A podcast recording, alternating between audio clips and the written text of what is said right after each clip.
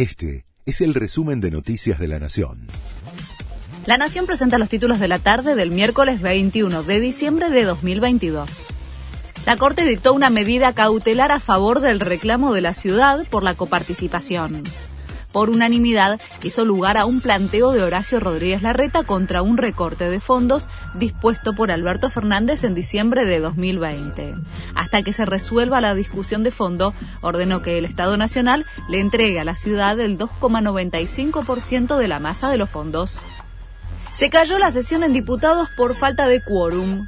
El oficialismo no consiguió reunir los 129 legisladores para debatir una serie de proyectos, entre los que se incluía la creación de ocho universidades y una moratoria previsional.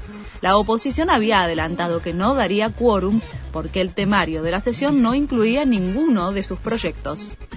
Alberto Fernández se refirió al desplante de la selección. No me siento ofendido, ellos estaban cansados, explicó el presidente.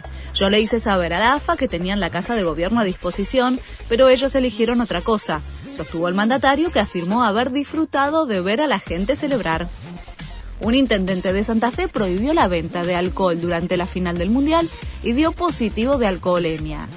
Se trata de Leonel Chiarela, el jefe comunal de Venado Tuarto conducía por la Ruta Nacional 8 con 0,75 gramos por litro de alcohol en sangre. Le labraron un acta y lo inhabilitaron para manejar por 15 días. El presidente de Ucrania llegó a Estados Unidos. Es para reunirse con Joe Biden en la Casa Blanca y hablar frente al Congreso. Se trata de la primera salida al extranjero de Volodymyr Zelensky desde que Rusia invadió su país a finales de febrero.